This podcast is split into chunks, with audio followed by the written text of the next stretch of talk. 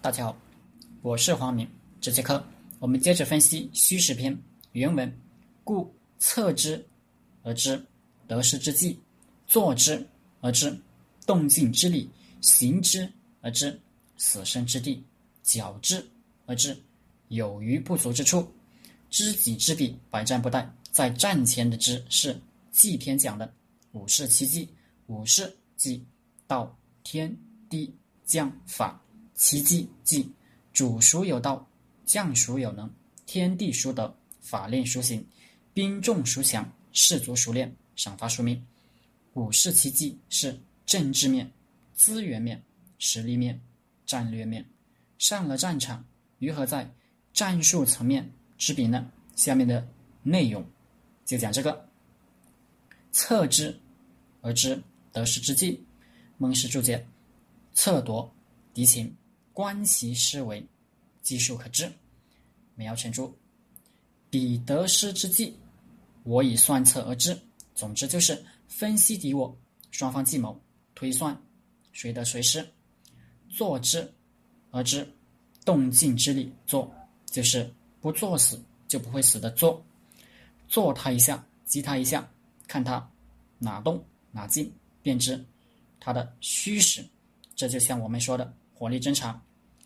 魏武侯问吴起：“两军相遇，我不知道对方将领能力大小，怎么办？”吴起说：“派小股勇士锐卒攻击他，一交手就扬败而退。观察敌人的一举一动，如果他们追击我军，假装追不上；见到我们丢弃的兵器、旗帜、财物，假装没看见，那就是智将。”如果他们倾巢来追，旗帜杂乱，行止纵横，有贪利抢东西，那就是将令不行，可以马上对他发动攻击。行之而知死生之地，行之就是让他现原形，让他暴露出军形来。上一句说的坐之而知动静之理，就是行之的方法之一。杜牧注解说。死生之地就是战地虚实，我多方以误敌人，观察他的回应，随而知之，就知道死生之地。张玉注解说：“我行之以弱，诱他进；行之以强，逼他退。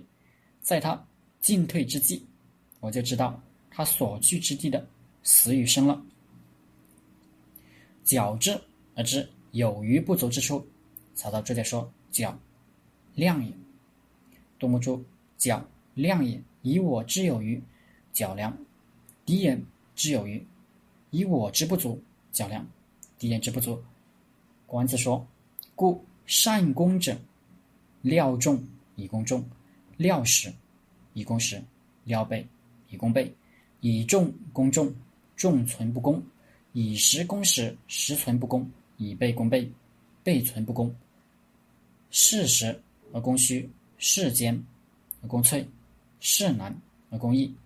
要衡量双方的人数、粮草、装备。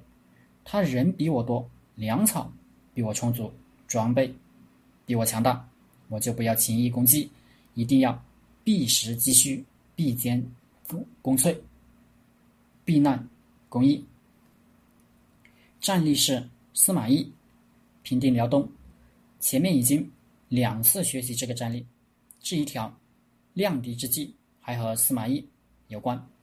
司马懿征辽东是四万人对阵公孙渊二十万人。前面学过，公孙渊派先锋数万在辽河设防，自己率主力为后援，连营数十里狙击司马懿。司马懿设疑兵。